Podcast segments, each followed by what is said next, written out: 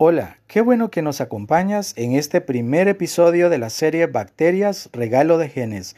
Mi nombre es Carlos Delgado y en este primer episodio platicaremos justamente sobre los mecanismos que utilizan las bacterias para transferir genes, su importancia e implicaciones en la medicina.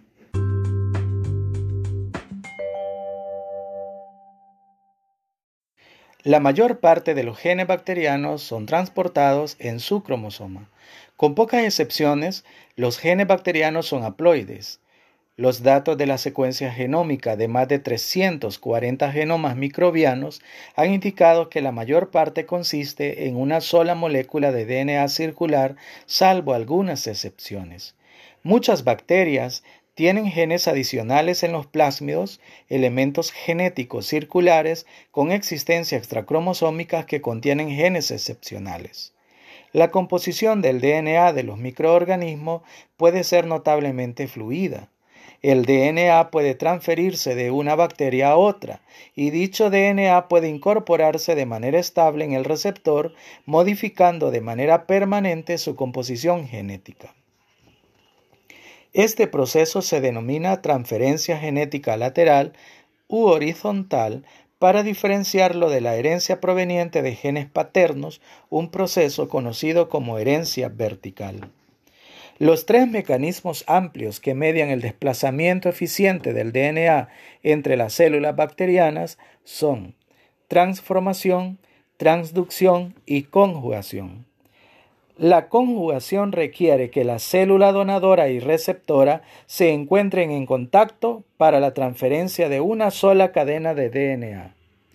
En la transducción, el DNA del donador se transporta por un fago cubierto y se transfiere al receptor por un mecanismo utilizando para la infección por bacteriófagos.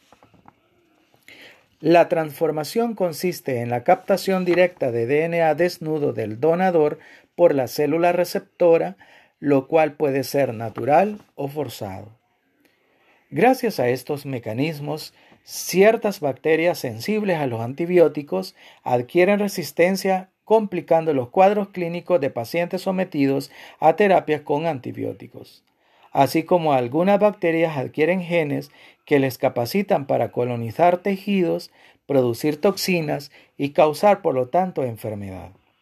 Hasta aquí con este primer episodio y te recomendamos que puedas leer más sobre el tema en los enlaces que compartiré en las notas del episodio.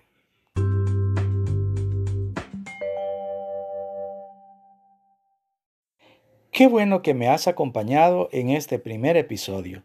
Recuerda que encontrarás algunos enlaces en las notas del podcast hacia sitios de interés y recursos adicionales. No olvides suscribirte al canal y compartir este podcast en el hashtag numeral genética. En el próximo episodio ampliaremos sobre uno de estos mecanismos de transferencia del material genético en bacterias. No te pierdas el episodio 2 de la próxima semana.